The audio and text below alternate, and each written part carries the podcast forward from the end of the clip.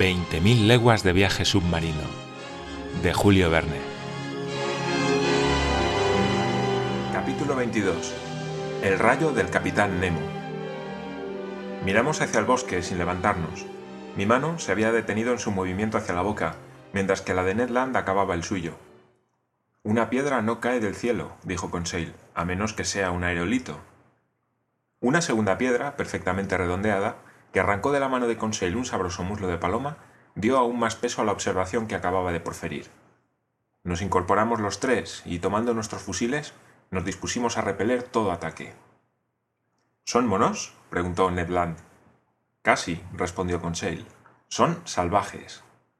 A la canoa, dije a la vez que me dirigía a la orilla. Conveniente, en efecto, era abatirse en retirada, pues una veintena de indígenas, armados de arcos y ondas, había hecho su aparición al lado de unos matorrales que a unos cien pasos apenas ocultaban el horizonte a nuestra derecha. La canoa se hallaba a unas diez toesas de nosotros. Los salvajes se aproximaron, sin correr, pero prodigándonos las demostraciones más hostiles, bajo la forma de una lluvia de piedras y de flechas. Ned Land no se había resignado a abandonar sus provisiones, y pese a la inminencia del peligro, no emprendió la huida sin antes coger su cerdo y sus canguros. Apenas tardamos dos minutos en llegar a la canoa cargarla con nuestras armas y provisiones, botarla al mar y coger los remos fue asunto de un instante. No nos habíamos distanciado todavía ni dos cables, cuando los salvajes, aullando y gesticulando, se metieron en el agua hasta la cintura. Esperando que su aparición atrajera a la plataforma del Nautilus algunos hombres, miré hacia él, pero el enorme aparato parecía estar deshabitado. Veinte minutos más tarde subíamos a bordo. Las escotillas estaban abiertas. Tras amarrar la canoa entramos en el Nautilus. Descendí al salón, del que se escapaban algunos acordes. El capitán Nemo estaba allí, tocando el órgano y sumido en un éxtasis musical. Capitán. no me oyó. Capitán, dije de nuevo, tocándole el hombro. Se estremeció y se volvió hacia mí. Ah, ¿es usted señor profesor? ¿Qué tal su cacería? ¿Ha herborizado con éxito? Sí, capitán, pero desgraciadamente hemos atraído a una tropa de bípedos cuya vecindad me parece inquietante. ¿Qué clase de bípedos? Salvajes. Salvajes, dijo el capitán Nemo en un tono un poco irónico. ¿Y le asombra, señor profesor, haber encontrado salvajes al poner pie en tierra? ¿Y dónde no hay salvajes? ¿Y estos que usted llama salvajes son peores que los otros? Pero, capitán, yo los he encontrado en todas partes. Pues bien, respondí, si no quiere recibirlos a bordo del Nautilus, hará bien en tomar algunas precauciones. Tranquilícese, señor profesor, no hay por qué preocuparse. Pero estos indígenas son muy numerosos. ¿Cuántos ha contado? Tal vez un centenar. Señor Aronnax, respondió el capitán Nemo, cuyos dedos se habían posado nuevamente sobre el teclado del órgano. Aunque todos los indígenas de la Papuasia se reunieran en esta playa, nada tendría que temer de sus ataques al Nautilus. Los dedos del capitán corrieron de nuevo por el teclado del instrumento y observé que solo golpeaba las teclas negras, lo que daba a sus melodías un color típicamente escocés. Pronto olvidó mi presencia y se sumió en una ensoñación que no traté de disipar. Subí a la plataforma. Había sobrevenido de golpe la noche, pues a tan baja latitud el sol se pone rápidamente, sin crepúsculo. Se veía ya muy confusamente el perfil de la isla de Geboroar, pero las numerosas fogatas que iluminaban la playa mostraban que los indígenas no pensaban abandonarla. Permanecí así solo durante varias horas. Pensaba en aquellos indígenas, ya sin temor, ganado por la imperturbable confianza del capitán. Les olvidé pronto para admirar los esplendores de la noche tropical. Siguiendo las estrellas zodiacales, mi pensamiento voló a Francia, que habría de ser iluminada por aquellas dentro de unas horas. La luna resplandecía en medio de las constelaciones del cenit. Entonces pensé que el fiel y complaciente satélite habría de volver a este mismo lugar dos días después para levantar las aguas y arrancar al Nautilus de su lecho de coral. Hacia medianoche, viendo que todo estaba tranquilo, tanto en el mar como en la orilla, bajé a mi camarote y me dormí apaciblemente. Transcurrió la noche sin novedad. La sola vista del monstruo encallado en la bahía debía atemorizar a los papúes, pues las escotillas que habían permanecido abiertas les ofrecían un fácil acceso a su interior. El 8 de enero, a las 6 de la mañana, subí a la plataforma, a través de las brumas matinales que iban disipándose, la isla mostró sus playas primero y sus cimas después. Los indígenas continuaban allí, más numerosos que en la víspera. Tal vez eran 500 o 600. Aprovechándose de la marea baja, algunos habían avanzado sobre las crestas de los arrecifes hasta menos de dos cables del Nautilus. Los distinguía fácilmente. Eran verdaderos papúes, de atlética estatura. Hombres de espléndida raza, tenían una frente ancha y alta, la nariz gruesa pero no achatada, y los dientes muy blancos. El color rojo con que tenían su cabellera lanosa contrastaba con sus cuerpos negros y relucientes como los de los nubios. De los lóbulos de sus orejas, cortadas y dilatadas, prendían huesos ensartados. Iban casi todos desnudos. Entre ellos vi algunas mujeres, vestidas desde las caderas hasta las rodillas con una verdadera crinolina de hierbas sostenida por un cinturón vegetal. Algunos jefes se adornaban el cuello con collares de cuentas de vidrio rojas y blancas. Casi todos estaban armados de arcos, flechas y escudos, y llevaban a la espalda una especie de red con las piedras redondeadas que con tanta destreza lanzan con sus ondas. Uno de los jefes examinaba atentamente y desde muy cerca al Nautilus. Debía de ser un mando de alto rango, pues se arropaba con un tejido de hojas de banano, dentado en sus bordes y teñido con colores muy vivos. Fácilmente hubiera podido abatir al indígena por la escasa distancia que se hallaba, pero pensé que más valía esperar demostraciones de hostilidad por su parte. Entre europeos y salvajes conviene que sean aquellos los que repliquen y no ataquen. Mientras duró la marea baja, los indígenas merodearon por las cercanías del Nautilus, sin mostrarse excesivamente ruidosos. Les oí repetir frecuentemente la palabra asai, y por sus gestos comprendí que me invitaban a ir a tierra firme, invitación que creí deber declinar. Aquel día no se movió la canoa, con gran pesar de Ned Land, que no pudo completar sus provisiones. El hábil canadiense empleó su tiempo en la preparación de las carnes y las féculas que había llevado de la isla de Geboroa. Cuando hacia las once de la mañana las crestas de los arrecifes comenzaron a desaparecer bajo las aguas de la marea ascendente, los salvajes volvieron a la playa, en la que su número iba acrecentándose. Probablemente estaban viniendo de las islas vecinas o de la Papuasia propiamente dicha, pero hasta entonces no había visto yo ni una sola piragua. No teniendo nada mejor que hacer, se me ocurrió dragar aquellas aguas, cuya limpidez dejaba ver con profusión conchas, zoófitos y plantas pelágicas. Era, además, el último día que el Nautilus debía permanecer en aquellos parajes, si es que conseguía salir a flote con la alta marea del día siguiente, como esperaba el capitán Nemo. Llamé pues a Conseil, que me trajo una draga ligera, muy parecida a las usadas para pescar ostras. ¿Y esos salvajes? me preguntó Conseil. No me parecen muy feroces. ¿No? Pues sin embargo son antropófagos, muchacho. Se puede ser antropófago y buena persona, respondió Conseil como se puede ser glotón y honrado. Lo uno no excluye lo otro. Bien, Conseil, te concedo que son honrados antropófagos y que devoran honradamente a sus prisioneros. Sin embargo, como no me apetece nada ser devorado, ni tan siquiera honradamente, prefiero mantenerme alerta, ya que el comandante del Nautilus no parece tomar ninguna precaución. Y ahora, a trabajar. Durante dos horas pescamos activamente, pero sin coger ninguna pieza rara. La draga se llenaba de orejas marinas, de arpas, de melanias y muy en particular de algunos de los más bellos martillos que había visto yo hasta ese día. Cogimos también algunas holoturias, ostras perlíferas y una docena de pequeñas tortugas que reservamos para la despensa de a bordo. Pero en el momento en que menos me lo esperaba, puse la mano sobre una maravilla, o por mejor decir, sobre una deformidad natural muy difícil de hallar. Acababa con Seil de dar un golpe de draga y de elevar su aparato cargado de diversas conchas bastante ordinarias, cuando de repente me vio hundir el brazo en la red, retirar de ella una concha y lanzar un grito de conquiliólogo, es decir, el grito más estridente que pueda producir la garganta humana. ¿Qué le ocurre al señor? preguntó Conseil, muy sorprendido. ¿Le ha mordido algo? No, muchacho, aunque sí hubiera dado con gusto un dedo por mi descubrimiento. ¿Qué descubrimiento? Esta concha, le dije, mostrándole el objeto de mi entusiasmo. Pero si no es más que una simple oliva porfiria. Género oliva, orden de los pectinibranquios, clase de los gasterópodos, familia de los moluscos. Sí, Conseil, pero en vez de estar enrollada de derecha a izquierda, lo está de izquierda a derecha. ¿Es posible? Sí, muchacho. Es una concha senestrógira. Una concha senestrógira, repitió Conseil, palpitándole el corazón. Mira su espira.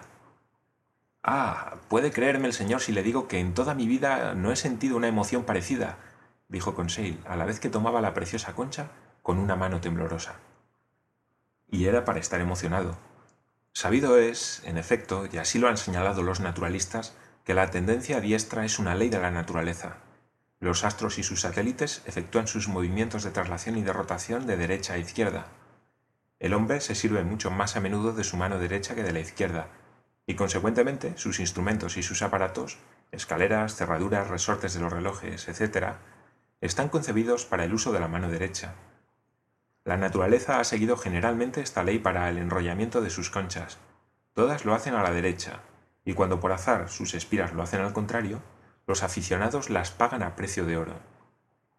Nos hallábamos absortos con Sel y yo en la contemplación de nuestro tesoro, con el que esperaba enriquecer el museo cuando una maldita piedra, lanzada por un indígena, rompió el precioso objeto en la mano de Conseil.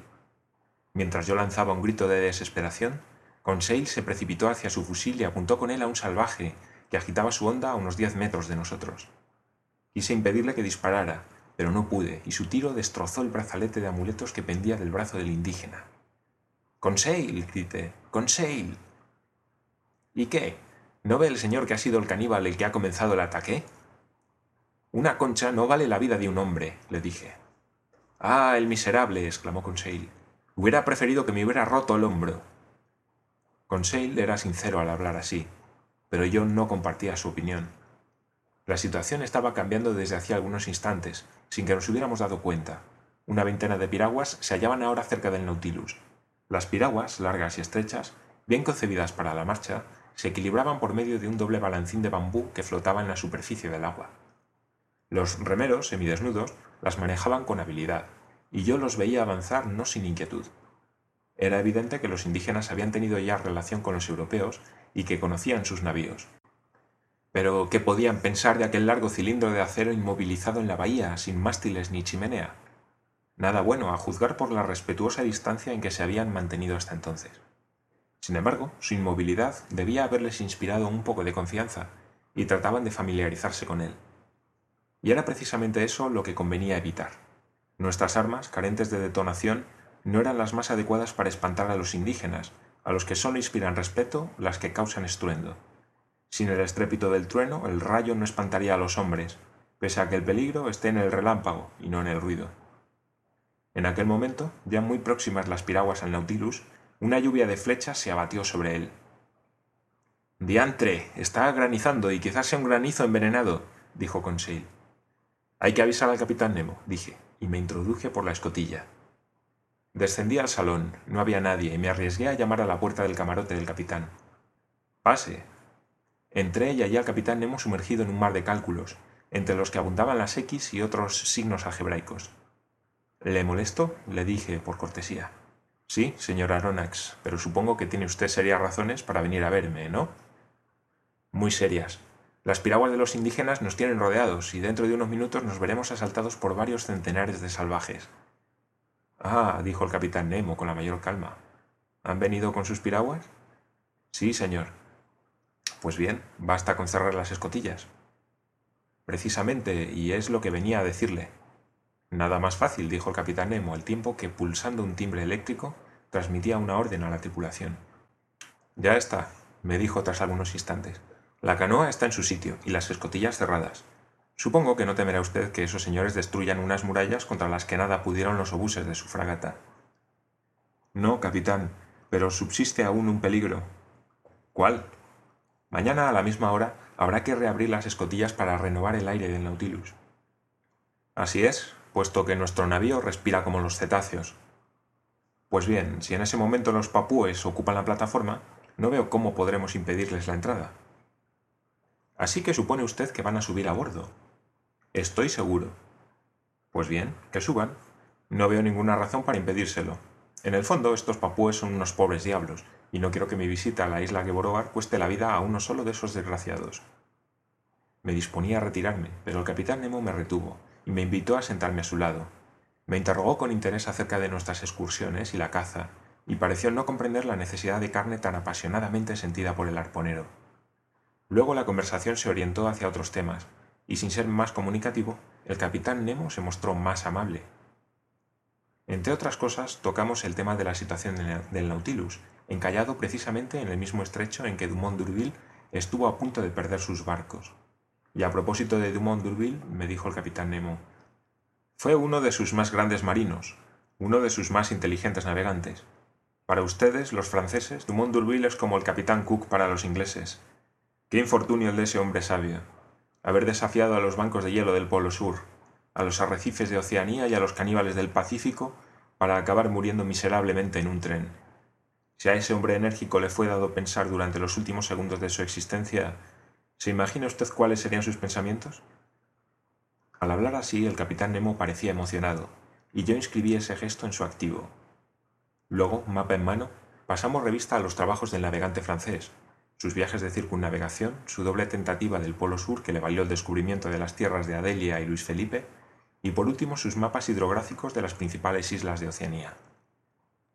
Lo que en la superficie de los mares hizo su Dumont d'Urville, me dijo el capitán Nemo, lo he hecho yo en el interior del océano, y más completa y más fácilmente que él.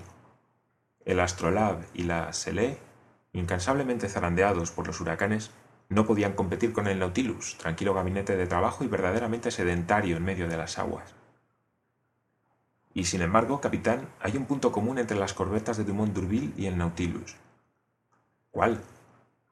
El de que el Nautilus haya encallado, como ellas. El Nautilus no ha encallado, me respondió fríamente el capitán Nemo. El Nautilus está hecho para reposar en el lecho de los mares, y yo no tendré que emprender las penosas maniobras que hubo de hacer Dumont d'Urville para sacar a flote sus barcos. El Astrolabe y la Selé estuvieron a punto de perderse, pero mi Nautilus no corre ningún peligro. Mañana, en el día y a la hora señalados, la marea lo elevará suavemente y reemprenderá su navegación a través de los mares.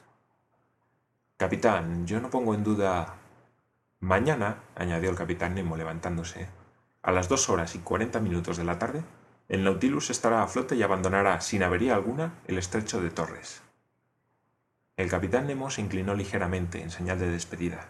Salí y volví a mi camarote donde hallé a Conseil que deseaba conocer el resultado de mi conversación con el capitán. Cuando le dije que su Nautilus estaba amenazado por los naturales de la Papuasia, me respondió muy irónicamente.